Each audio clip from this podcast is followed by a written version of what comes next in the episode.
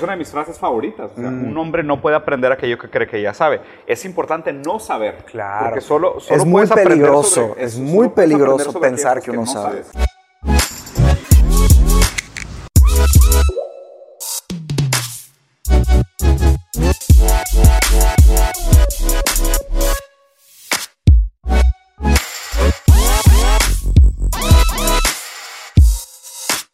Hola a todos, bienvenidos. Regresamos a Rosarín Bros. La verdad es que ya extrañaba la cámara, ya extrañaba el café, ya extrañaba las, las buenas conversaciones.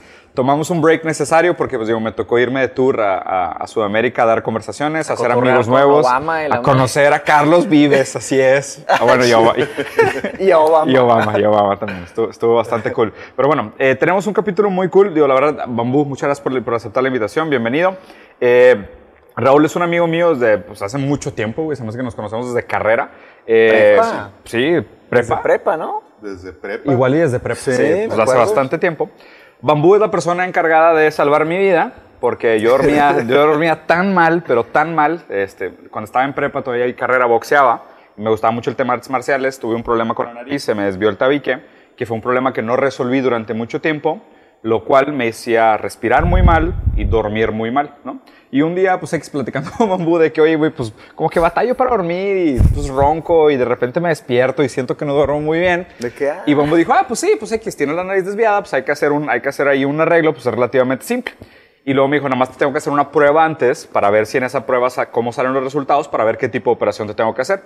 Y yo como muy amigo, muy de confianza de que sí, sí, luego lo hacemos, luego lo hacemos, total. Y Bambu me estuvo forzando de que, güey, hay que hacerla, es fundamental. se te pase. Tengo que saber, no sé qué. Y el día que me hizo la prueba me dijo, güey, compadre, estás a punto de morirte ahogado en tu sueño. La, la operación es más complicada de lo que pensábamos, de todas formas se puede operar. Me hizo la operación, salí la verdad que muy contento, muy bien. Ahora ya puedo dormir, ya puedo respirar. Pero, pero para mí fue realmente un abreojos, güey, porque pues digo, no, o sea, no solo, no solo en lo personal, que fue una experiencia individual muy transformadora, que ahorita apenas estoy viendo los resultados, porque pues es algo reciente, hace dos meses que, que me operaste. Sí, en, mar- en abril. En abril. Entonces, pues apenas estoy viendo como los resultados positivos de que ya poder dormir bien y poder respirar y pues, cómo cambia, güey, mi, mi lucidez, mi memoria, mi capacidad de concentración, mi actividad física y demás. Eh, y hace poquito acaba de salir una muy buena plática de TED, que seguramente ustedes también ven muchas de estas TED Talks que Mateus me platicó, que se llama The Superpower of Sleep, que es de la importancia del sueño, ¿no?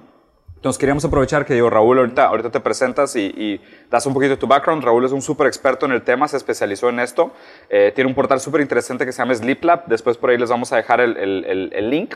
Entonces vamos a hablar un poco de esto, del, del- del sueño como el superpoder moderno, o sea, la importancia de todo lo que estamos descubriendo de esta nueva ciencia del sueño. Y vamos a aprovechar el capítulo y vamos a mezclar un poquito de cultura pop como siempre. Raúl es muy fanático de Game of Thrones. Yo y Mateus teníamos pendiente hacer un análisis Sí, del final del de Game, of final de Thrones. Game of Thrones. Seguramente hay muchos eh, sentimientos encontrados que no han resuelto ustedes mismos con el final, las decisiones que tomó John, Daenerys, eso ustedes saben, ¿no? Sí, este es un drama tema moderno. De, de luto, ¿no? O sea, ¿cómo se llama? De cierres. es un de- tema de, closure, que necesitamos hacer cierre. Es un closure, sí. Sí. Entonces, bueno, eso es lo que nos compete hoy, pero bueno, si quieres, Raúl, preséntate. Ok, no, hombre, muchas gracias por la invitación. A ustedes dos. Este, y, y pues aquí, qué mejor hablar de lo que me apasiona, dormir.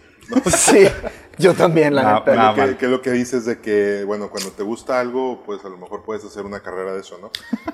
Qué buen Buenísimo. aprendizaje. Yo, yo, yo empecé otorrino, este, que es eh, cirugía de oído, nariz y garganta, y me gustaba mucho la nariz, me gustaba mucho, mucho la respiración, la fisiología de, de cómo tú te puedas sentir bien nada más respirando. Y pues hecho, estamos hechos para, res- para respirar por la nariz.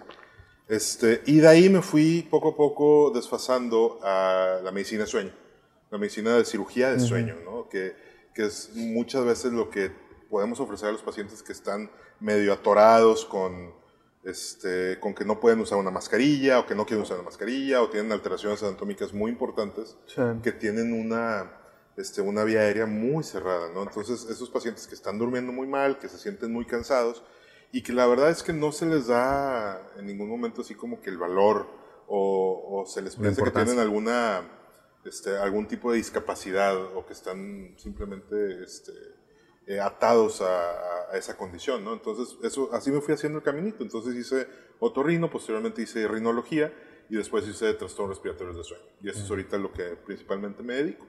¿Trastorno qué? Trastornos respiratorios Respiratorio del sueño. de Ok. sueño. Porque Trastorno viene desde ronquido Ya. a síndrome de resistencia vial superior, a síndrome de apnea del sueño, Ah, la síndrome de apnea. piernas inquietas, síndrome, hay un montón Piernas de... inquietas. Sí, yo ¿Qué? creo que tengo... Piernas inquietas. Ando pataleando. ando- sí. No, y también duermo mucho con los brazos abajo y me despierto con los dos brazos completamente dormidos. Dormidos, La mayoría. de Lazy arm syndrome. Sí, lazy arm syndrome. Las piernas inquietas y los brazos... Y los brazos jetones. Pues qué cool. Sí, está interesante lo que dices de respiración. Este, de, pues digo, lo he mencionado varias veces en el podcast que una vez me aventé un, un tema de, de meditación, de Vipassana, que fue un, un retiro de 10 días, 10 días de silencio, y de, que es, es la técnica que usan los budistas para meditar. Se llama Vipassana. Entonces, El, retiro de la- era sobre la técnica, no sobre el budismo. Ok. Entonces, era básicamente... Pura técnica de respiración. Técnica de respiración, exacto. Entonces, los primeros tres días. ¿El de 10 haces- días? El de 10 días. Ok. Sí, se llama Vipassana. Este, ya lo he hablado. Sí, sí, sí. Entonces, los primeros tres días haces meditación Anapana, Anapana Meditation. Entonces, por tres días enteros, obviamente sin hablar, estás nada más concentrándote aquí y respirando. Entonces, la teoría, ya la teoría budista es que ¿cómo podemos, cómo queremos hacer grandes cosas si no, no sabemos ni siquiera respirar bien? Si no le damos ni siquiera la importancia a la respiración. Entonces, ni siquiera es hablar. O sea, primero aprende a respirar, luego vas a poder escuchar, luego vas a poder hablar, luego vas a poder hacer. O sea, es la raíz de la raíz de la raíz, ¿me explico? Entonces, la importancia está, y esto es una cosa milenar, o sea, no es algo nuevo. No, en Japón, en- antes del periodo de Edo, en el pre-samurai, todavía decían, si tú quieres resolver un problema o tienes mucha, mucha energía mala contenida, respira siete veces. Entonces, esa, esa filosofía también se puede aplicar en- ahorita, de que hoy respira profundo siete veces y vas a ver que te vas a encontrar en otro canal mental después de esos 40 Sí. Sí, qué interesante cómo esto se, de alguna manera se preserva en el, en el vulgo popular en cuenta hasta 10, ¿sabes? O sea, Sí, en lo darte- trataron de aplicar. O, no, o, el- o esta idea de darte un respiro, o sea, de darte un respiro de, de esperar un tiempo, ¿no? Y es, y es bien interesante cómo, o sea, de alguna manera también, o sea, tienes este contexto micro de contraste y armonía. O sea, porque, pues, o sea, aspiras y luego transpiras. O sea, como que tienes un ciclo, o sea, tienes un ciclo propio que habla de, pues, de muchas cosas, ¿no? De, de retener y luego soltar. O sea, que también tiene muchas, muchas, muchas similitudes con cómo funcionan los procesos de vida. Yo- Está bien interesante. ¿Y qué, y qué tan relacionado está? Me imagino que demasiado. eh, la calidad del sueño con la, con la respiración. respiración. ¿Es directamente proporcional? Eh, sí. Hay, hay unos- un- algunas personas que tienen la respiración tan mala que, que tienen un sueño muy superficial toda la noche. Entonces pueden no tener los estigmas de un paciente, por ejemplo, roncador, un paciente con, con mala calidad de sueño, este, pero tienen microdespertares durante toda la noche. Por mala respiración, por estar respirando por la boca o por tener la nariz muy... Entonces eso sí les afecta eh, pues el día a día. Realmente el proceso cognitivo de creatividad, de construcción, de resolución de problemas Sí. es dormir bien, al final de cuentas. O sea, Eso es... Me acuerdo, ahorita que hice la maestría, eh, en Inglaterra estaba muy de moda que en las universidades hacían talleres. De respiración ahí y de sueño. Le llamaban sleep hygiene, como higiene. No sé si estoy, o sea, si me gusta sí, mucho el concepto, correcto. pero es, ese es el, el sleep hygiene. Y literal era juntar estudiantes, los freshmen, los de primer semestre, y les de cuenta que les daban clases de cómo dormir y la importancia, porque, pues imagínate tratar de aprender, no sé, ingeniería o medicina o, o diseño o Física cuántica. o física cuántica, si ni siquiera la persona duerme bien. Entonces, está complicado. este, dicen que hay una crisis, ¿no? O sea, vamos, vamos, de lo, vamos de lo general a lo específico. Yo Ajá. creo que, digo, para los que, para los que no lo han visto, vamos a dejar el link aquí para que puedan ver el video. Hay un TED súper cortito, creo que son como 14 minutos, que está muy bueno. Está bastante genérico, pero está muy padre porque tiene bastante shock value, que se llama The Superpower of Sleep, ¿no? Para darles algunos datos generales que recuerdo del, del, del- de, de esta TED Talk, hay uno que se me quedó muy grabado, que de hecho lo platicamos el domingo, que es, hay un experimento que se hace a nivel mundial en 70 países al mismo tiempo y se repite todos los años y genera datos consistentes sobre el efecto que tiene el sueño en tu calidad de vida, que es eh, el ahorro de tiempo o el Daylight Saving Times, ¿no? el horario de verano, depende del país de lo que nos estés viendo. El horario de verano, entonces dos veces al año, una vez al año se agrega una hora y una vez al año se quita una hora de tu, de tu sueño. Entonces, porque normalmente el cambio horario se hace durante la noche. ¿ok? La estadística a nivel global es que el día que se reduce una hora la- el periodo de sueño que tiene la gente, porque hay cambio de horario, ese día siguiente hay un incremento de 21% en la tasa de mortalidad por problemas cardíacos. de ataques al corazón. Y el otra vez del año, donde se agrega una hora de sueño, hay una reducción de 24% en los problemas, en los infartos y muertes por problemas cardíacos al año. Y hay un dato exactamente y directamente proporcional a los accidentes de tránsito y a los problemas eh, del sistema inmunológico. Entonces es, o sea, es- un sistema, digamos, es un experimento que se repite todos los años, históricamente, en 70 países, más allá de la cultura, más allá de las diferencias genéticas, más allá de la alimentación. De la agenda o sea, que está completamente nada normalizado el experimento y, y genera resultados consistentes. O sea, por dormir una hora más, hay 20% menos de probabilidad de, riesgo, de muerte por riesgo cardíaco y por dormir una hora menos hay 24% más probabilidad de muerte por riesgo cardíaco. Y así, directamente proporcional, global, universal y constante durante los últimos 100 años de historia, güey. Ahí estaría padre que nos platicaras un poco de, o sea, cómo la relación directa ahí de, de- o sea, del, del- del cardiovascular activity con eh, sleep, Una, una de las, sleep de las cosas es, eh, la, bueno, son procesos así muy, muy este, complejos. Sí. Digamos que tenemos de las cuatro fases de sueño, en dos fases normalmente trabaja el sueño a nivel celular para liberar este, eh, todos estos radicales libres, todos estos superóxidos que son los que empiezan a fracturar y los que empiezan a inflamar. Esa es una de las razones principales. O sea, cuando duermes mal, tu cuerpo libera más radicales libres que oxidan tu cuerpo. No, al revés. Cuando nos despertamos, no los empezamos a generar radicales libres. Ah, ya, Empezamos ok. poco a poco a acumular este, radicales libres porque el proceso de estar vivo y estar haciendo cosas Es oxidatorio. no- no- es oxidativo y, y nos va rompiendo. ¿no? Y Sí. con el sueño nos volvemos a, a regenerar. Ya. Sí. Eh, durante un buen sueño, en fase 3, en fase REM, empezamos a liberar todos estos, eh, em- empiezan a entrar los superóxidos, empezamos a, a romper todo esto y se limpia la célula, ¿no? Entonces, una de las cosas es que esa inflamación crónica que se genera por dormir mal o dormir muy poco, es la que predispone a, a- a infartos, que tengamos este, pues todos estos problemas que pueden Ya. ser agudos, ¿no? Yo me acuerdo que, digo, pues el cerebro es, una, es la cosa más compleja que hemos visto en el universo. No hay nada más complejo que el cerebro. Eso nos queda No, no claro. hemos acabado de entender el estómago, pero... Tampoco, exactamente, también. No, pero bueno, sí, el microbioma puede ser más Sí. complejo que el cerebro. Pero bueno, eh, en el cerebro sabemos que hay más actividad de célula propiamente tuya. El microbioma es más célula externa, o sea, Ah, son ya. virus, fungi y todo. Pero del, del cuerpo humano, este, entonces me acuerdo que hace, pues ya hace cada como unos 5 o 6 años, vi un video que apenas estaban empezando a hacer, a hacer como que avances en entender un poco más qué sucede con el cerebro cuando, cuando dormimos. Que decía que el cerebro solamente tiene, tiene tres estados, o sea, el vivo, o sea, despierto, dormido o muerto. Este, pero mientras estás, o sea, si está vivo es, o sea, está siempre trabajando. Dormido, despierto, trabaja 100% del tiempo. O sea, el cerebro no, descansa. Es el único órgano del cuerpo que no descansa. El corazón baja un poco el ritmo y todo, pero, o sea, en constante actividad, bueno, están los temas de los sueños y todo esto. De hecho, el cerebro en la fase de sueño REM, el cerebro está consumiendo Órale. glucosa, consumiendo energía más que muchos momentos que estamos haciendo. Chécale si- Que- que- creo que hay, hay algo muy interesante esto que dices de- del, del REM y del financiamiento de memorias, porque además, corrígeme si estoy equivocado, el dormir no solo te ayuda a solidificar las memorias adquiridas o los conocimientos adquiridos nuevos del día, sino que de alguna manera predispone la esponja para que puedas aprender mejor el día siguiente también, ¿no? Sí, haz de cuenta que empieza a hacer un catálogo y empieza a hacer espacio y decir, bueno, esta memoria ya la afiancé, aquí se queda y ahora vamos a abrir, vamos a cerrarla, comprimirla y vamos a abrir todo este espacio para nuevas memorias. Eso se hace durante un buen sueño. Eso se hace durante la fase 3 y la fase REM.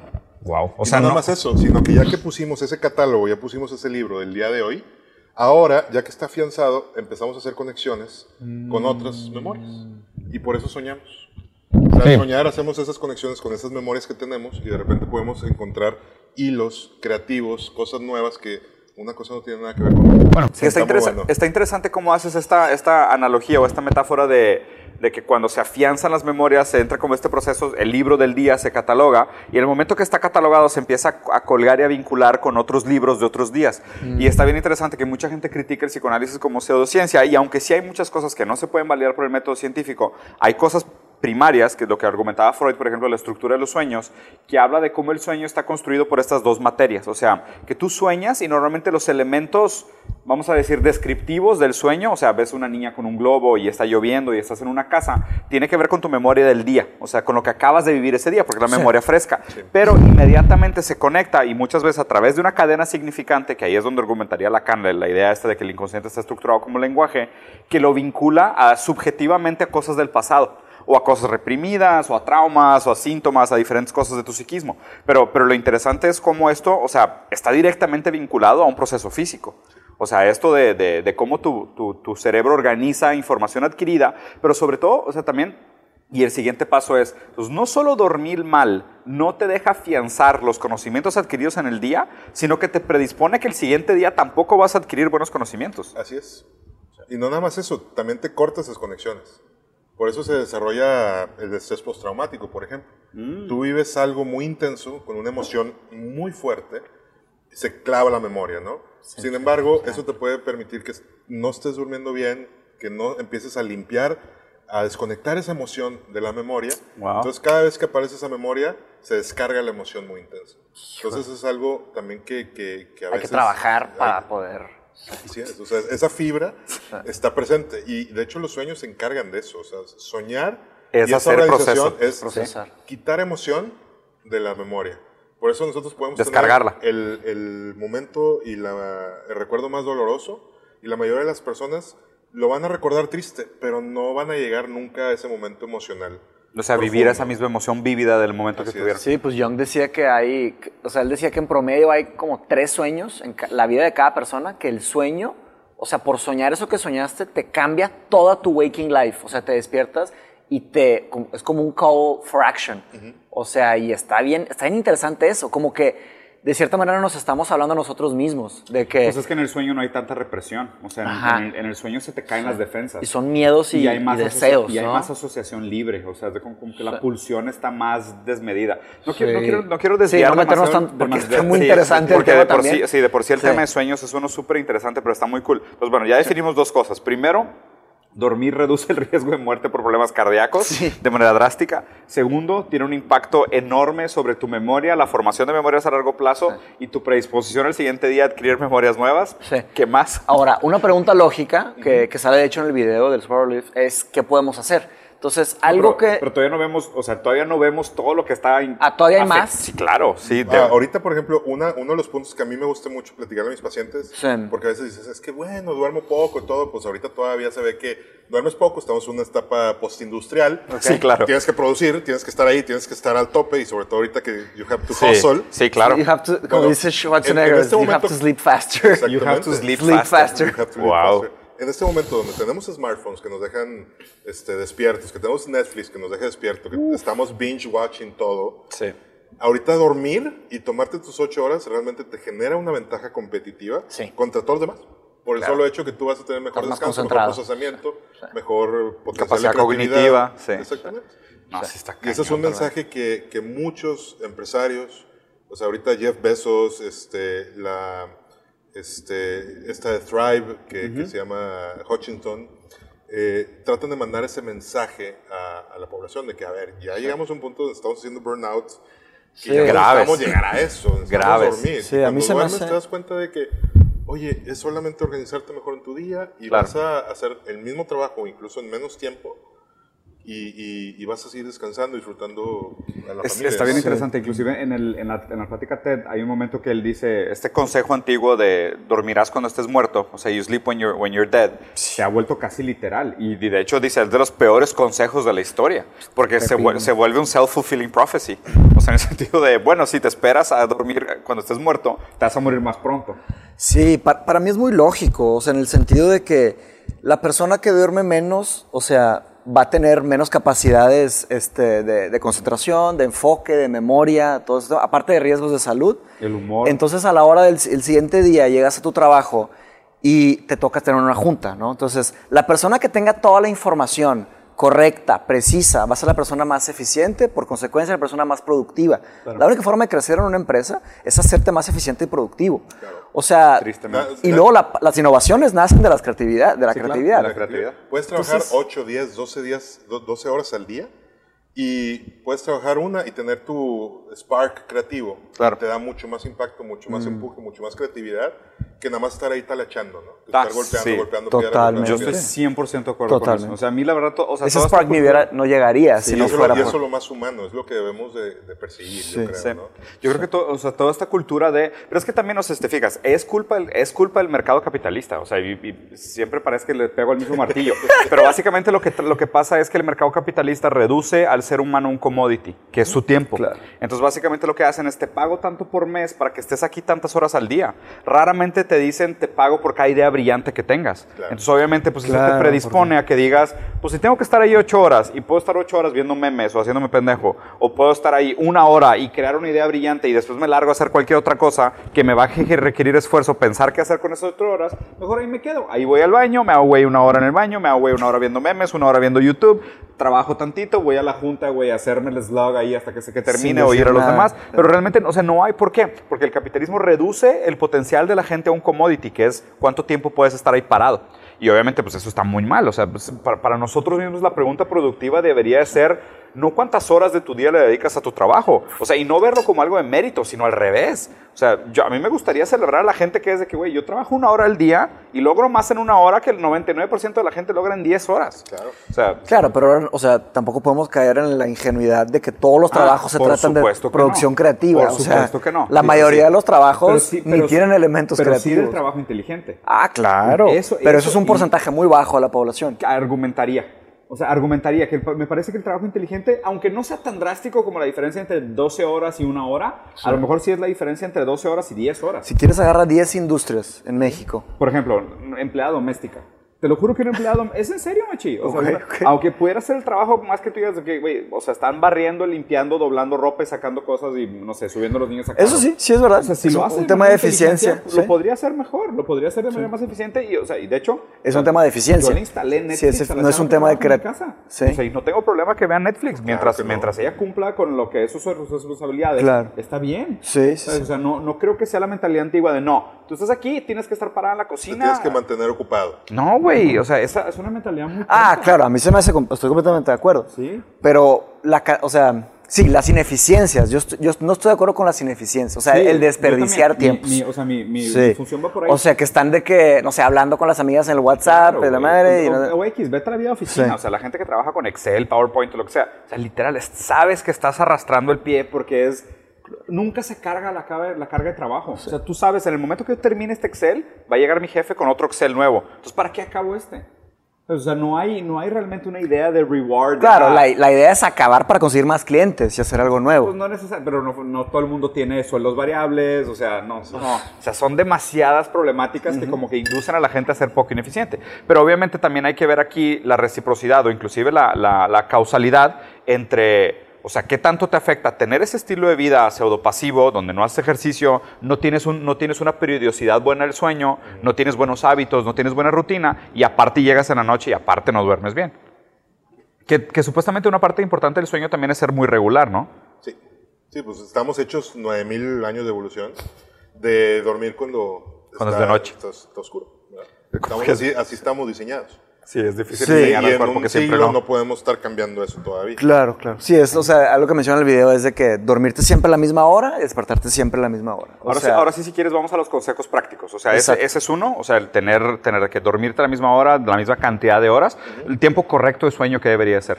En un adulto sano de 7.5, 7 horas y media a 8. Siete, Ocho. siete horas y media, ocho horas. O sea, ese es el número ideal. O sea, más que eso también es negativo o no necesariamente. Más que eso también es negativo. De ¿En la verdad? misma- sí, de la misma más, manera, que, más que 8 es Estar negativo. durmiendo 9 horas, 10 horas en un Sí. adulto, también empiezas a tener procesos de, de- de fractura de sueño, sueño de Wow. mala calidad, empiezas a aumentar sueño ligero, empiezas Órale. a tener otros problemas, sube la insulina, suben otras hormonas que, eh, inflamatorias. Yo por- Realmente dormir de más, o sea, constantemente, por eso lo- las personas que están deprimidas duermen- quieren dormir muchísimo. Ah, Claro. sí, el exceso. Te quieren reparar más, pero a veces te pasas de más y eso empezamos a tener otros Yo problemas. dormía mucho, o sea, por muchos años yo dormí 8 horas y media. Y ese era mi, o sea, 8 horas y media, 8 horas y media todos los días. Y ahora ya le bajé a 8. Ahora estoy durmiendo exactamente 8 horas todos los días. Sí, y duermes ocho horas todas las noches. De 10 de la noche a envidia, 6 de la mañana. No, está increíble. Todos los días. Qué envidia, Sí. no tengas hijos. Eso es una maravilla. Ah, bueno, exacto. Sí, güey. Pues, El el problema cuando es que- toque eso se va a hacer que... Sí, el problema es que, o está sea, hablando cuando- con Alex. No, y es verdad, o sea, pero siento que es, o sea, si es, si es tu responsabilidad, si estás viendo esto y puedes dormir ocho horas al día y no duermes ocho horas al día, qué estúpido. O sea, la verdad es el tipo de cosas que puede tener una repercusión tan positiva en tu vida y es algo de que tú eres dueño, tienes control, o sea, es nada más un tema de organizarte, pero pues obviamente para toda la gente que no puede dormir ocho horas al día por X, Y razón, lo que sea, un trabajo de late night o hijos o lo que sea, qué complicado, güey. O sea, ¿qué, ¿y qué puedes hacer? Híjole, pues cambiar poco a poco, buscar cómo buscar como sí, ¿no? O sea, buscar... Defender tu buscar- sueño a capa y espada. Yo, yo no sabes cómo lucho contra las fuerzas de la sociedad. Mal. Las fuerzas, sí, que La me quieren quitar FOMO, mi sueño. ¿Por qué no? Pues, no, pues. Ajá, de que. Pues de que también a veces contra los amigos, de que, ah, quédate un rato más, hombre, échate otra che. No, o sea, raza, o sea, no, no negotiable, me explico. Exacto. Tampoco llegar al, al al- exceso de ser de que, de que vaya, vaya, o sea, Suena no. mi despertador y me tiro en el piso. Ajá, no, pero tienes que tener tus objetivos claros. Pues, pues es o como, sea, como los grandes deportistas. prioridades. Los ejemplos de, de- Exacto. de LeBron y de Federer, que Federer está por cumplir 40 y sigue ahí, ¿no? O sea, ¿Cómo le hace? como Tom Brady, que tiene, o sea, ¿cómo está? Y ellos dicen, Federer dice, oye, pues es que yo en competencia Mm. busco dormir 9, 10, 11 horas al día en competencia. Ah, porque Órale, está. Porque, porque ahí me voy a reparar mejor, ¿verdad? Wow. Y él normalmente duerme 8, 9 horas. Todos estos deportistas también son grandes. eh, Y en esos outliers sí se necesita ese tipo de sueño. Usain Bolt también habla mucho de, ¿De la importancia del sueño? Wow. en el entrenamiento y tiene, así como tiene programas de entrenamiento, tiene programas de sueño. El Manchester United en el 2015 empezó a hacer una renovación de poner a, a Nick Little, Littlehales, que es un especialista coach de sueño, a, a integrarlo en el plantel. Wow. Y luego se fue al Madrid y ahorita ya es un boom de los clubes de, De fútbol. del hecho de que tú tienes tu entrenamiento, puedes tener tu siesta, pero tienes exclusivamente este sueño. Sí. Y como los jugadores pues son propiedad del equipo, pues también los tienen Sí, que mandar. son dueños Son assets. Ajá. Tienes que sí, dormir esas horas. Y eso les ha elevado enormemente a estos clubes. Wow.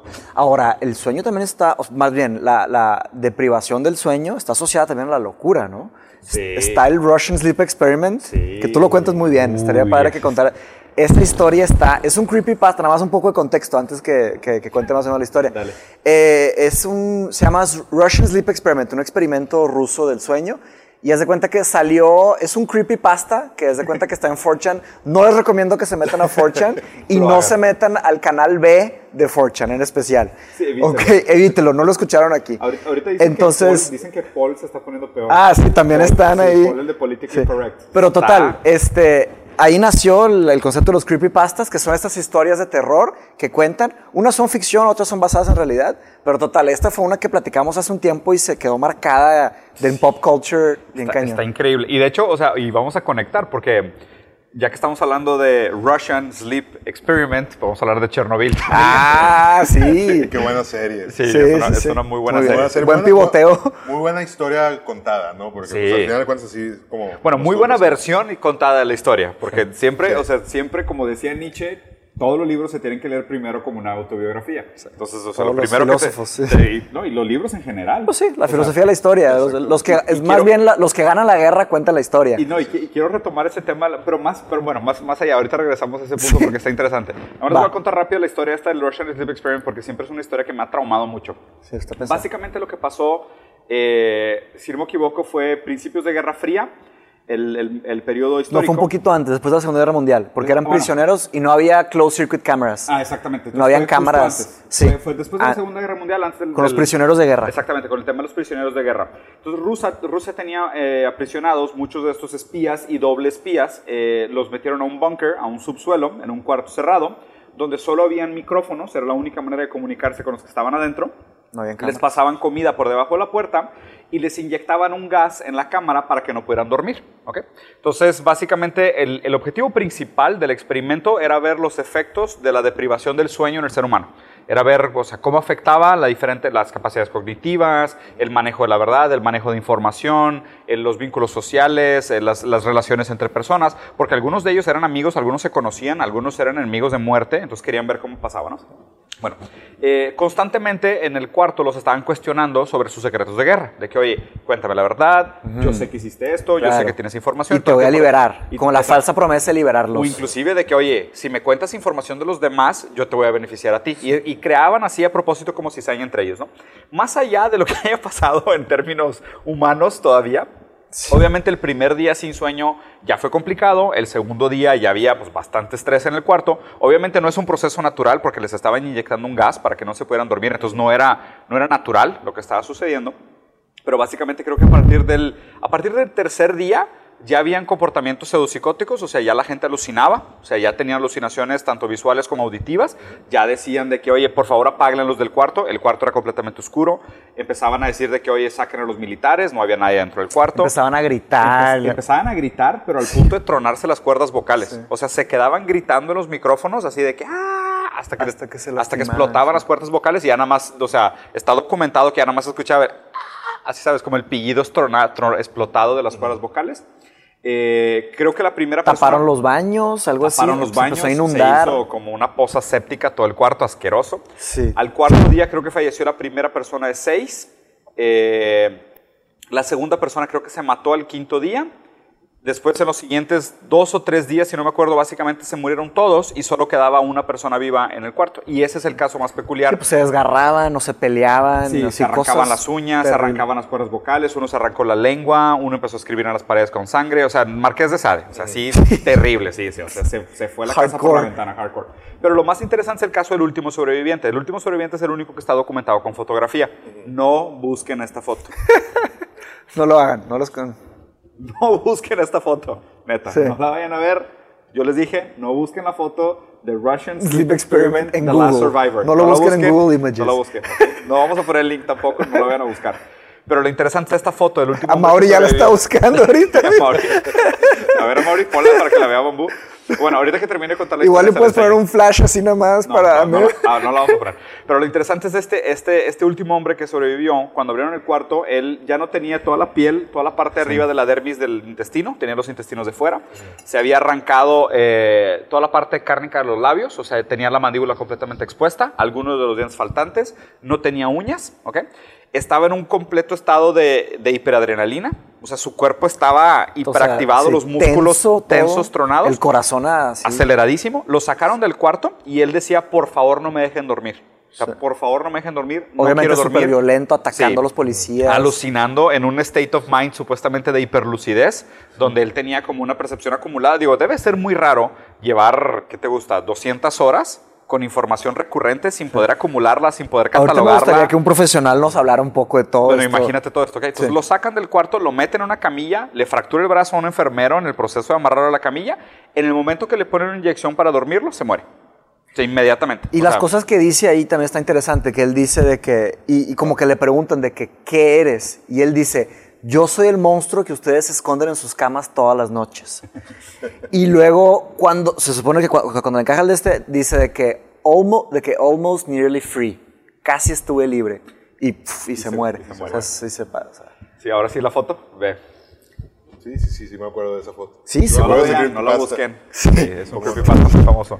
¿Qué, Sí. qué- qué tan, ¿Qué tan estructuralmente real suena? Mira, yo creo que desde antes, mucho antes que se legislara no hacer tortura a prisioneros de guerra y demás, este, ya en, en antiguas civilizaciones, en Mongolia, en la, en la- China Genghis Khan, este, etcétera, no, no, no se hacía eso, o sea, no se privaba a la gente del sueño. Era lo más cruel que se podía generar. Sí, o es sea, horrible, güey.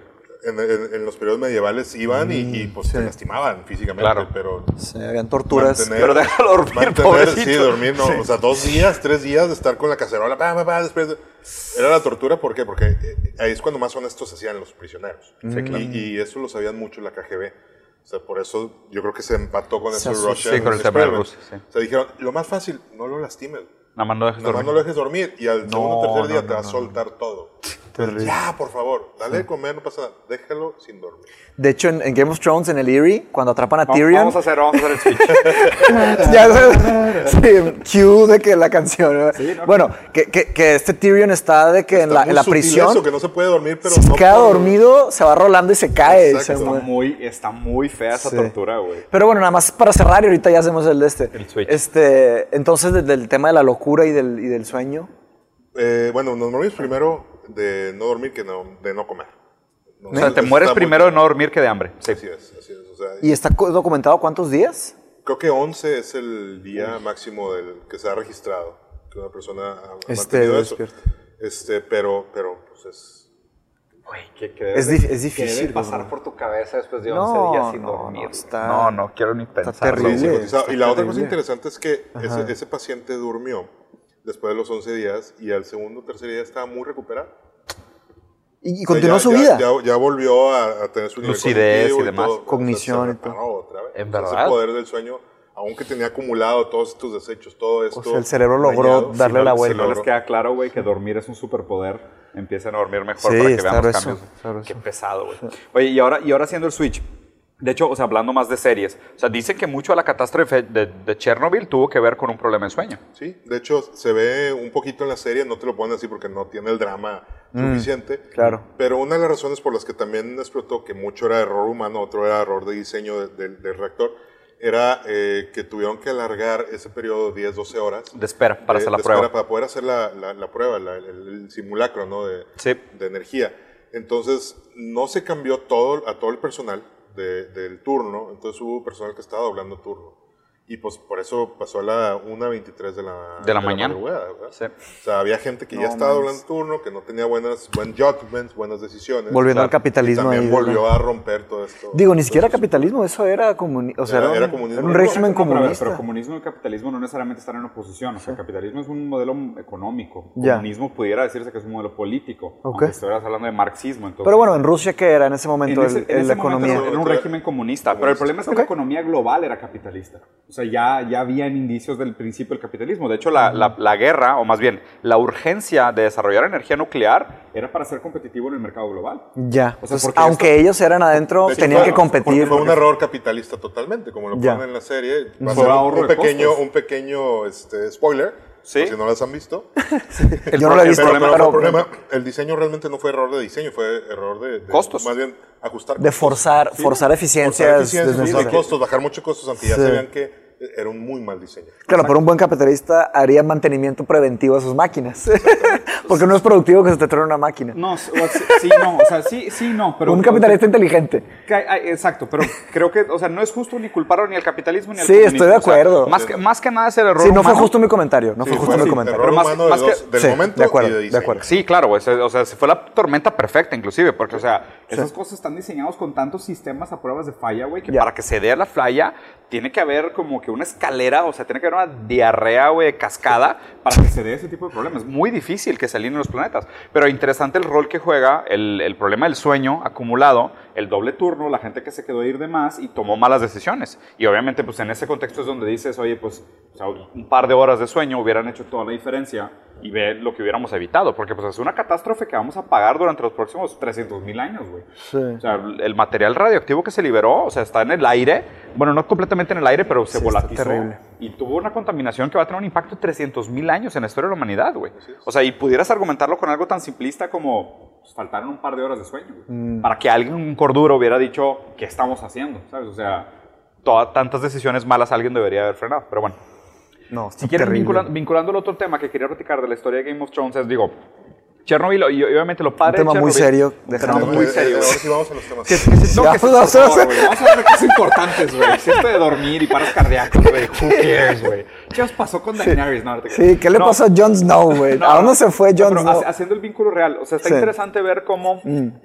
Eh, digo, a fin de cuentas, Chernobyl es una versión de la historia. ¿no? Y pues digo, solo tenemos versiones de las historias. ¿Verdad? Estoy de acuerdo. ¿Por qué? Porque pues, tenemos hombres que cuentan las versiones de las historias. Y por más que uno pudiera decir que Lamentablemente, su versión puros de la hombres. es la más objetiva, está atravesado por la subjetividad del individuo. Y la subjetividad, la subjetividad del individuo hace que la verdad no sea inaccesible. Entonces, hay versiones de la historia. Pero entonces lo interesante es que, de hecho, Rusia acaba de decir que va a contar una versión de Chernobyl, pero hablando del rol que tuvo la CIA en, el- en la catástrofe, que va a ser sumamente interesante. El porque boicot que metió ahí. pues, Sí. Exactamente, entonces hay algo interesante ahí, con lo cual voy a conectar a Game of Thrones.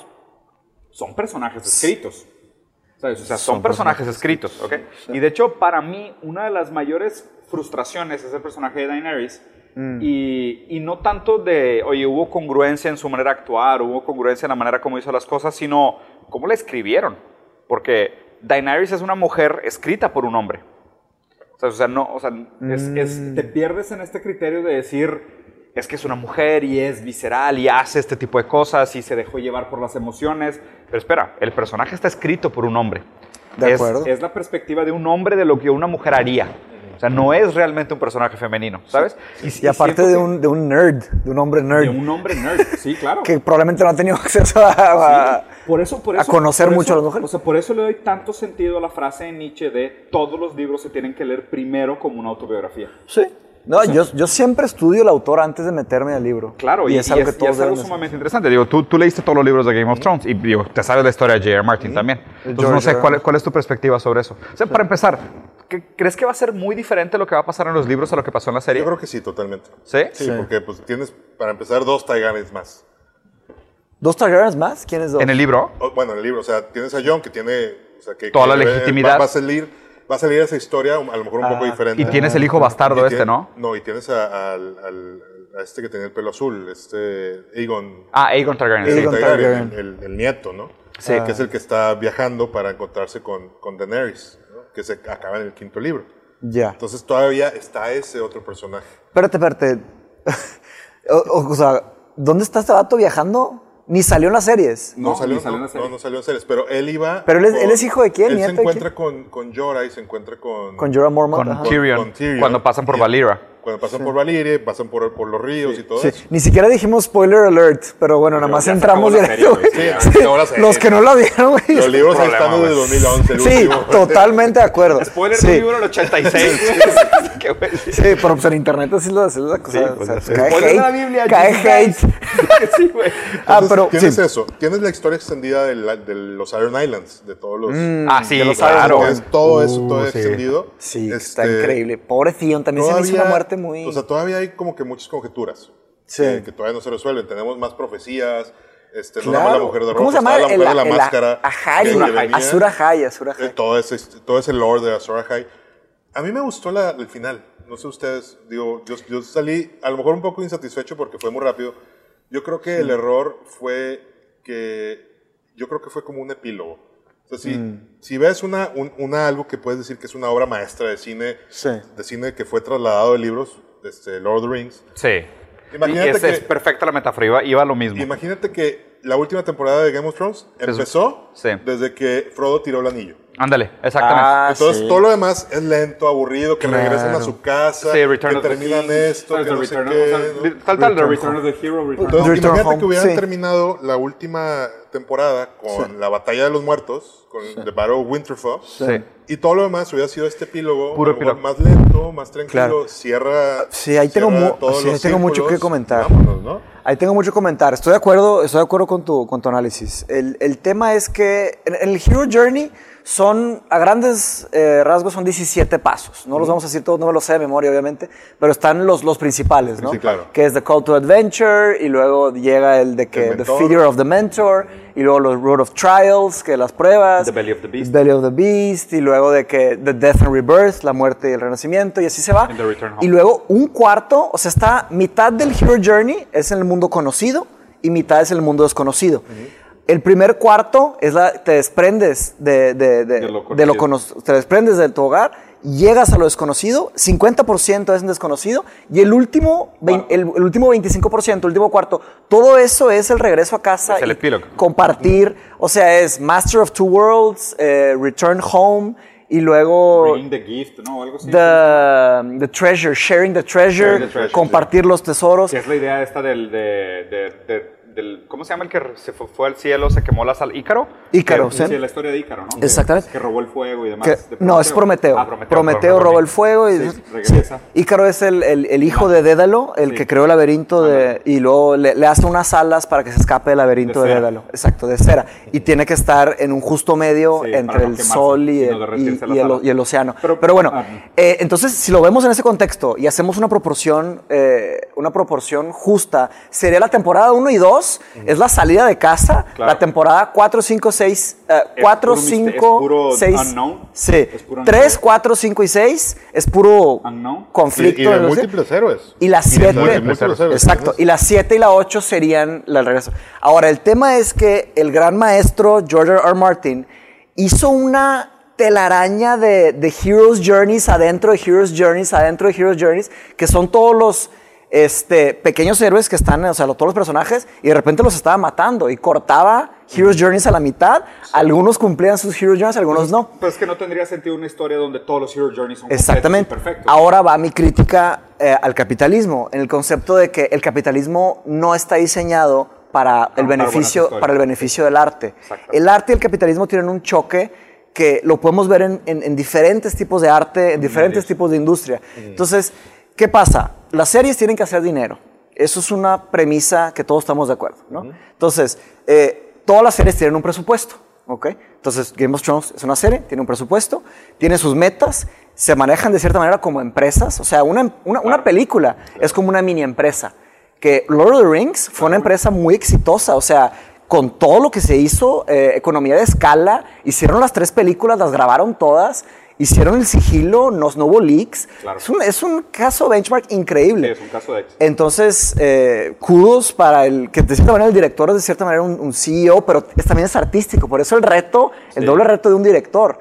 Entonces, ahí es donde choca eh, la gran obra de. Ma- eh, de George R. R. Martin con la industria de HBO. HBO es una máquina de hacer dinero. Sí, claro. Ellos encontraron un modelo de negocio en Cable TV que está compitiendo contra los modelos nuevos. O sea, HBO Y solo por calidad de contenido. exactamente sin comerciales. Pero también viste lo Es un modelo de negocio muy Se- interesante. Se acabó, se acabó Game of Thrones y ellos muy smart pusieron Chernobyl justo después. Y ahora ya todos lo vimos, lograron lo vieron. Lograron retener a mucha gente. Claro, pero hubo claro. millares de personas que se acabó Game of Thrones cancelaron el subscription. Chernobyl para nosotros, porque somos el demográfico que le gusta Chernobyl. Es- estaban anunciando, ¿se acuerdan? Cada principio de Game of Thrones, HBO era de que cómo le vamos a hacer, porque Sí, es una es como el tiburón que huele sangre y si Claro. deja de y si no encuentra la presa se le para el corazón. Claro. H- eso es el capitalismo, es una máquina que sigue avanzando So- y no se solo puede crece parar. a través de su propia Entonces nos, pues, nos- nos dieron ocho cada principio de Game of Thrones habían ocho trailers para ocho demográficos. Estaba un trailer para las chavitas de tantas edades, para las señoras de tantas edades, para raza como nosotros, para raza más grande, más joven. Sí, todo. Y empezaron a Sí, de diversificar. que a- no te vayas, quédate consumiendo. Pero, pero re- regresando un es un poquito, excelente regresando un poquito al- al- a, la, a la historia de Game of Thrones. O sea, que ni- solo estamos hablando del meta, o sea, estamos hablando Claro. como desde afuera, no hemos ni siquiera hablado del a lo que voy es que a lo que voy es que hicieron lo que pudieron con el presupuesto Con el que, contexto que tenía, y el choque Pero de arte Ot- con Otra cosa interesante, y digo, eh, y creo que es más evidente todavía en los libros que en la serie, que Martin es un development character writer. O sea, ¿a qué se refiere se eso? llama Gardner. Gardner. Se supone que hay dos, hay dos tipos Entonces, grandes de hace- escritores. él lo que hace es, él escribe los personajes, crea los personajes y después él mismo se cuestiona qué haría el personaje en ese contexto que se está presentando. No es tanto de, él, por más que tenga una idea de dónde quiere que se desenlace la historia y cuál es el camino final, él crea estos personajes de una manera tan real y tan creíble que él pone a los personajes en un conflicto y, y dice, si este fuera el personaje, ¿qué decisión tomaría? Y, y después, ¿qué repercusión tiene las decisiones que tomó este personaje en el resto del mundo? Porque los episodios están escritos por Sí, point of view, por, por, por puntos de vista. Sí. Y obviamente eso crea una complejidad muy difícil. Porque Claro. ¿cómo cierras Después todo tiene eso que después, güey? Por- porque es, es de los primeros que genera un, el, el- bueno, que, que hace el género de fantasía, Sí. que no nada más uno por ser de esa especie tiene estas reglas morales y esta ética. Claro. Exacto. Simplemente son todos son grises. Es como, tremendas. o sea, si, si ves este, este, bueno, Lord of the Rings, Sí. los elfos nunca van a ser malos, nunca Claro. te van a traicionar, Claro, nunca van a ser este, tranza, nunca... Por eso Sí. está padre de Blizzard que hicieron los, son- los Dark Elves, los Blood Elves, los Night Elves. Bueno, los Night Elves son Igual, buenos. los hobbits son medio corruptibles, pero no son como los humanos, que son muy corruptibles. Exacto. Los enanos son muy duros, o sea, ya como que le ponen faction. ya les ponen una moralidad a la los faction. estereotipos. Acá no, acá Super- todos son humanos, todos pueden ser, o sea, ¿cu- ¿cuánto no odiamos a Jamie en las primeras dos temporadas? Y luego lo cómo amas. lo amamos en la tercera. Luego lo odiamos cómo es ambiguo, y luego lo- cómo lo odias al final, pues es que es, es, Es un ser muy humano. Sí, claro. Buenísima, muy buen análisis. Sí, eso Es, es- es verdad. Se los humanizó demasiado por lo mismo que los escribió. Pero también, pues, eso lleva mucha frustración. Que, que te soy sincero. Pero con el tema yo de- bueno, dale, dale, dale. Yo, yo leo la frustración de la gente con el final de Game of Thrones. Y yo estoy de acuerdo contigo. O sea, no me pareció malo el final. O sea, no es, no es un mal final. Yo creo que la frustración de la gente con el final de Game of Thrones es que se haya acabado. Ah, totalmente. Es O un sea, luto escondido. Es un luto escondido. Se acabó. Sí, exacto. Para mí el tema es que nadie estaba listo para que se acabara. O sea, no, ¿por qué? Porque la generación de hoy no sabe tolerar la frustración. O sea, la, la gente hoy en día no sabe recibir el se acabó. No sabe recibir el no, el basta. El Pues es como deja un- de consumir. No, o sea, estamos con- Es que, casi oye, como un- Y no hay una manera de que me sigas dando Game of Thrones, pero sin gluten, o quítale el azúcar, Sí, ¿sabes? O sea, totalmente, sí, ¿sabes? O sea, es de que no hay una versión. Pues van a hacer la historia de los Targaryens, van a hacer otras cosas. Ese es el tema. Pero es, es casi como un órgano fantasma. El, el- el- Es un te, co- Phantom Limb, te quitan sí. un, un Un de este y tienes todavía cosquillas en la- el brazo que ya no tienes. llega el domingo a las 8 y dices es de de que, que- te paras enfrente de la sí, tele es de que, que, ¿qué ah, se no va nada que ver. ¿Qué Sí. Ahorita, es el peor momento, no tienes Game of Thrones, no tienes NFL. Ya se acabó, lo- ya se acabó Chernobyl. One Punch. Man apenas va a One empezar. Punch Man, güey. One Punch Man ahí va, sí, o sea, Black Mirror estuvo muy corto, o sea, nada más tres y ahí digo, hay mucho que frustra- La platicar. frustración con el fin de Game of Thrones es la Sí. frustración moderna de que no sabemos tolerar los límites, güey. O sea, no estamos preparados para que Y- nada y- se y acabe. ya se acabó. Y ya Por se ejemplo, acabó. Black Mirror pasó eso, me encantó. No te avisaron que iba a salir la nueva todavía, no te dijeron nada. No más así, pum. Y decías, y tú en la mente decías, ay, bueno, espero que salga otra. Salió otra, bien, vamos. ¿no? y claro. estás feliz. Aquí, como que, oye. ¿Tan, y- tan? Ya. Sí, ya se acabó. Ya, y, y- y- and then, o sea, que- y, y esa, Sí. es esa sensación que haces cuando les, terminas un buen libro. Y lo cierras. Estás en un aeropuerto lleno de gente, terminas el librazo Híjole. y estás vacío. De que, y todo el mundo ahí feliz, Tengo un- pasando, y tú de que... Tengo un muy buen comentario. hacer, Dios mío. Tengo un muy buen comentario sobre eso que acabas de decir. A mí también me encanta leer. Yo sé que tú lees muchísimo, así como nosotros, que te encanta y, y ficción y no ficción, de todo. Entonces, como, como es mencionó Diego que George R. R. Martin es un jardinero, ¿ok? Se supone que hay dos grandes escuelas o, o estilos de, de escritura. Uno son los arquitectos y otros son los jardineros. Los arquitectos son aquellos que muy cuidadosamente diseñan, hacen como que la estructura, ajá, bla, bla, y de repente, o sea, hacen un outline súper, como yo le llamo, un outline bien gordo, y luego lo van, le van trimming the fat y van haciendo eso. El otro estilo son los gardeners, ¿ok? Los son los jardineros. Esto lo estaba platicando con Adrián este, hace, hace poquito porque le encanta también escribir y leer, y estábamos platicando. Y me dice Adrián, sí, pero no puede ser solo uno o solo el otro. Claro. Si eres solamente arquitecto, tus personajes acaban siendo secos, de que todos predecibles, como robóticos. Y si lo haces completamente jardinero, o sea, completamente como plantas una semilla, le vas dando agua, te esperas un rato, va creciendo tu plantita, la vas cosechando y se hace un árbol y también es una forma padre. Pero se hace demasiado, como que te puede crecer así hasta... Sí, te puede hacer una mal- maleza. Yo creo que un, igual es una tesis, síntesis, Sí. una síntesis ahí sería como el artista del bonsai, el que es un jardinero, pero también es un arquitecto, o sea, el arquitecto de las Le da plantas. forma al crecimiento. Agarra como que unos alambritos y lo hace hacia Y un lado sí. y está podando y, y le- hasta las raíces les quita un poco de raíces. No, es un trabajo el tremendo. espacio de crecimiento, sí, güey. Entonces, eso me lleva a la palabra que se- en inglés es lore o el canon, ¿no? el, el lore o el canon, ¿cómo se podría traducir? O sea, es la, El universo, la mítica. cultura, el mitos, El la- mitos. de, de una historia, ¿ok? El lo problema... Que aquí sí que serían las reglas del... el, frame, el, el framework. Como que la base, exactamente. Entonces, eh, el problema del canon o del lore es que, volviendo al tema de que fue escrito por una persona, hasta Lord of the Rings, este, El Señor de los Anillos, parece ser como una mitología. Así lo escribió Tolkien. Sí, claro. Él Pero dijo... Primero como lingüista. Exacto, claro, como lingüista. Que y ahí, él, y dijo... hay algo bien interesante. Él dijo, Quiero yo regresar. quiero escribir como la nueva mitología de Inglaterra. O Sí. sea, quiero hacer un nuevo mitos. Y lo logró, o sea, increíble. Nació en Oxford la, la idea. Claro, él es de Sudáfrica, pero se fue a Inglaterra, estudió en Oxford y ahí nació la- El Señor de los Anillos. Entonces se siente como fantasía, high fantasy. El problema es que para los fans como nosotros que quieren más y más y más, te pones a leer, yo hasta leí las cartas de Tolkien. Tolkien eh, publicó 100 cartas y que le escribía a sus amigos y a sus, escri- a sus colegas escritores, a su familia, tratando de investigar e investigar y qué más y qué más. Y lees el Silmarillion y lees estos cuentos de que de un- Unfinished Tales son historias que no se terminaron, pero ya no hay más lore. se Entonces, acaba. y ahí es donde yo veo la genialidad de H.P. Lovecraft, de Howard Philip Lovecraft. ¿Por qué? Porque él creó un mitos tan profundo, él creó un lore tan increíble Sí. que tiene gente hoy en día que piensa que, que es verdad y que puede ser, y la- Sí, claro. investigando y conectando historias y haciendo conexiones aparentemente no, no conectadas.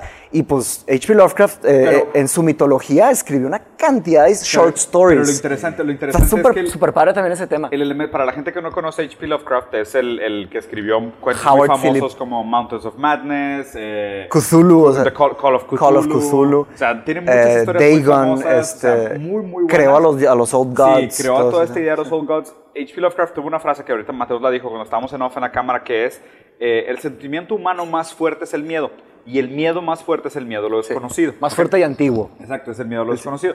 Y vean esto interesante, cómo se relaciona con, con, algo que constantemente decimos que es el objetivo principal de por qué nos juntamos a platicar, que es esta idea de desarrollar el pensamiento crítico. Nosotros como le tenemos miedo a lo desconocido y el miedo es una emoción tan fuerte, acabamos encontrando justificaciones para las preguntas que no tenemos respuestas, aunque no sean las respuestas adecuadas porque no estamos preparados para tolerar la frustración del no saber. ¿okay? Entonces, mucho de la estructura de cómo escribe H.P. Lovecraft Sí. viene de esta idea de algo tan fundamentalmente Deja humano que es cómo toleras y cómo te relacionas con aquello que no conoces, que no entiendes, que no le puedes dar significado. Sí. Y por eso el punto central del mitos de Lovecraft nunca se acaba, Mm. porque nuestra relación con el desconocido es infinita. Y él lo deja desconocido. Y es infinita. Y lo, y lo interesante es que es como este centro gravitacional, que es un hoyo negro, porque no tiene respuesta. Mm. Sí. Y por eso obviamente nunca se va a acabar. Es algo que nunca le vas a acabar de dar sentido. Muy distinto al universo de Tolkien o al universo de Martin, que es algo finito. Que es algo de, oye, pues dejas de... O sea, vas a acabar de leer el Silmarillion y vas a ver el Galandriel, Mother of Falandiel, Sí. Cousin of Y Malandiel. luego te avientas la autobiografía, Sí, güey, la, biografía de Tolkien Sí, y luego todas las y demás, interpretaciones. Se acaba, Se acaba, porque es, o sea, es un universo inventado por una mente pensante. Está- en está Lovecraft no. Lovecraft es how do we relate to the unknown, o sea, cómo nos relacionamos con lo desconocido. Y ese tema, ese Es tema infinito, güey. infinito. Sí, güey. Ese Es tema así. sí no se acaba. Pero esa es la belleza del arte. sí, o si sea, quieren- si quieren siempre van a haber sentir- interpretaciones nuevas. si quieren sentir un poquito de lo que es leer H.P. Lovecraft, es una noche en un lugar que tenga poca luz, si están en el campo, en un rancho, en una carretera o en un avión, quédense viendo las estrellas y traten realmente de entender la profundidad de la distancia de lo que están observando y qué tan lejos está una estrella de otra y tu percepción, tu capacidad visual de entenderlo Tus y qué es lo sentidos. que llena ese espacio entre tu punto de vista como observador y la distancia de una luz que estás viendo. Y trata de, de contemplar y trata de llenar con conocimiento todo ese vacío que existe desde tu punto de vista como perceptor hasta la estrella que tú crees que estás percibiendo, que a lo mejor es una luz que viene viajando desde hace millones de años de una estrella que ya no existe. Bueno, todo ese espacio de lo desconocido es donde viene mucho del mitos de Lovecraft, que es Sí. eh, mucho del universo nos tiene percibidos a nosotros de una manera inconsecuente. Sí, ese O sea, es el- nos- nosotros para el universo somos muy inconsecuentes, lo, cu- lo cual es una idea sumamente asustadora. Sí. Es como eh, su género, el género que creó Lovecraft. No sé si lo creó él, pero el género que él, su mayor exposición es el cosmic horror, el, el horror cósmico. Y la primera frase de Call of Cthulhu eh, engloba perfectamente eso. No me, no me la acuerdo palabra por palabra, pero habla básicamente, dice, de que, de que lo que más amo del ser humano es nuestra ingenuidad, que no tenemos ni siquiera la capacidad de correlacionar todas esas, esas fuerzas desconocidas que están adentro de nuestras propias mentes. O sea, ese, ese desierto plácido de ignorancia que no sabemos y estamos limitados por nuestros sentidos hacia lo que está en lo desconocido. Y ahí empieza su, su forma de, de escribir terror. Está, O sea, es, es muy distinto porque cuando, cuando existe una fuerza antagónica en una historia, Sauron, eh, los White Walkers, o sea, hay, hay una dirección a donde tú puedes proyectar tu libido y decir, a esto me tengo que anteponer. ¿sabes? O sea, a, esto, a esto tengo que antagonizar. Y, y Cthulhu o, Mountains of Madness o lo que sea, un- no sé, como estas ideas del Cosmic Horror es, a estos, a estos dioses antiguos, a estos demigods, old gods, Sí. tú les eres completamente irrelevantes. O sea, ellos pudieran Sí, caminar es al lado de ti indiferente, y sí. pisarte como una hormiga y les vales un kilo y medio de queso, güey. O sea, no les eres... Sí. Y, y eso es el universo para nosotros. O sea, esto es mucho de... esa indiferencia fisicalista. toda- sí, de- o sea, toda, toda esta persecución que tenemos de, ah, la verdad, la verdad sirve la realidad, lo que decía Nietzsche, ¿no? The truth serves, truth serves life. O Mm. sea, no, no necesariamente. O sea, hay, hay mucho del universo al cual, pues, nuestra capacidad o no de percibirlo, y más allá de percibirlo, de, de razonarlo, le es completamente insignificante. O sea, le, le va y le viene. Por eso yo creo que mucho de lo que tenemos que aprender hoy en día para poder aceptar la frustración de que las cosas no se deberían de adaptar a, nuestras, a nuestros deseos y necesidades es sentirnos a gusto en la ambigüedad. Claro, O sea, sentirnos a gusto en el no saber, ¿sabes? O sea, que- y, y creo que, y voy a hacer más una conexión rápida. Una de las, de las lecciones más importantes que aprendí en mi vida profesional, y nu- nunca, nunca lo voy a olvidar, güey. O sea, cuando estaba todavía en Pepsi, güey, trabajo laboral, Godín, ¿sabes? O sea, pantalón de vestir y camisa de botones, la última vez que me puse en mi vida, todo estaba bastante chavo. Pero me acuerdo que pues, siempre fui como muy listo, muy proactivo, trataba de verme muy smart y todo el tiempo tenía una respuesta para todo. Sí. Y una vez en una junta había pasado una cosa que fue un problema mío y, y hicieron una pregunta en el comité y yo respondí la pregunta. Y un jefe mío, que es un mentor que admiro mucho, me volteó y me dijo así, Sí. Me Cállate, dijo, Lucy. nomás me dijo, cállate. Y luego después saliendo de la junta, yo me quedé que sí, güey, no hubiera dicho nada. Y saliendo de la junta me dijo, Diego, tienes, que, more, tienes, que, tienes que aprender una frase, güey. No sé. Empieza a usar la frase, no sé, y te vas a dar cuenta, güey, que eres mucho más inteligente de lo que crees que eres. Y yo de que, güey, wow. Esa Y, es y- darle respeto honestidad. que se merece decir no sé. Sí. No nada más decir no sé porque, porque Sí, no leíste, claro. no estudiaste lo que te tocaba, ¿no? Claro. Nada Sino, más, oye, no sé. El no realmente no saber. no sé Pues es la cómo honest- entenderlo. No tengo por qué inventar algo Claro. que todavía no proceso y no conozco. Exacto. No sé. Es la honestidad intelectual. O sea, de hecho, de hecho, sa- saber los, los límites también de, de cada disciplina. O sea, de hecho, en la filosofía hay límites. O sea, las- hasta las matemáticas tienen límites. Claro. O sea, por ejemplo, eh, Immanuel Kant, de cierta manera, llegó al límite de del razonamiento lógico. Y Nietzsche fue como el antítesis. O sea, Sí. Nietzsche fue odiado por los filósofos porque él dijo, están todos mal, espérense, güey, no tienen todas las respuestas. O sea, Claro. entonces como que dijo, hay límites hasta de nuestro... Todo el razonamiento es asimétrico. Hasta las matemáticas tienen problemas y asimetrías y anomalías Sí, claro. que no hemos resuelto. El Entonces, el tratar de tratar una cosa, y, y- y es, es mucha ignorancia tratar de decir de que, que uno sabe todo tiene respuesta para Por eso el no sé, que lo, que, no que lo dijo, pero pues la frase de Sócrates famosa, o sea, Yo solo sé que yo no sé solo nada. sé que no sé nada, es genial y va, siempre se va a ser una frase genial, güey. Sí, siempre va a ser. Y es, es, es esa sabiduría pura, o sea, el momento correcto en el- cuando realmente no sabes, o sea, es, no sé. Está interesante. Sí. Y te abre puertas a conocer, a saber, a Te da aprender. esa humildad, Te da de, esa humildad. de- de buscar, ¿no? De- seguir preguntándote y seguir cuestionando. Y de Y ve, y respeto ve- a los ve que lo- y ve lo saben. importante, o sea, creo que es de Aristóteles la frase de un hombre no puede aprender aquello que cree que ya sabe. No sé. Y es... y No sé es- si es de Aristóteles, la neta. Estoy casi seguro que es de Aristóteles, no quiero asumir de más. Escribió mucho, Pero es, pero, es, pero es una de mis frases favoritas. O sea, Un hombre no puede aprender aquello que cree que ya sabe. Es importante no saber. Claro. Porque solo, solo Es muy peligroso, sobre- es muy peligroso pensar que uno sabe. no Que ya sabes. Tiene como una Son los falsa rara. sesgos que hemos hablado muchas bueno, veces en el programa. Hoy aprendimos, por lo pronto, que la El importancia sueño. de dormir, eviten problemas cardíacos, predispongan una buena memoria, mejoren sus capacidades cognitivas, mejoren su sistema inmunológico, eviten el cáncer, en fin, duerman ocho horas, güey. Sí, o sea, eche- me- me lo defiendan su lo estoy- me sueño, lo estoy diciendo a mí mismo cuando vea este video. su sueño a capa y perros, espada. o sea, Sí, güey. Tengo que dormir. Sí. Sí, güey. Bambú, unas últimas, unas últimas recomendaciones. Últimas recomendaciones, bueno, yo como particularmente veo pacientes roncadores, pacientes con apnea de sueño, como pareja siempre es uno el que se da cuenta que si Mm. el esposo o la esposa está teniendo ronquido, tiene pausa de respiración, eso es ahorita una crisis que podemos resolver muy fácil y muy rápido, ¿verdad? Y que realmente va a tener un impacto de calidad de vida impresionante a, a los que podamos resolverlo, ¿no? Entonces, es- esa es una recomendación ahorita. Quiero hacer siempre, mi bandera es Sleep Apnea Awareness. Hacer Sí. conciencia de los trastornos respiratorios del sueño, Claro. obviamente también de dormir bien, pero eso es ahorita la, mi, mi passion project eh, Buenísimo. en, el, en el mundo, ¿no? Buscar que la gente duerma mejor, duerma más, duerma de, bien, de buena calidad. Qué bueno. Excelente. Bueno, pues aquí en, el link vamos a dejar todos los, todos los, eh, los links de lo que mencionamos, algunas cosas. No vamos a poner el de Russian Sleep Experiment. Ese si quieren buscarlo es tortura propia, no es culpa nuestra. Y no está en Google. Raúl, o sea, ni lo busquen muchas gracias por la plática. Encantados. Machi. Bro, como bueno. siempre. Muy interesante. Muy buena, verte, bro. Igualmente. Nos vemos, dude. Nos vemos. Ta, ta.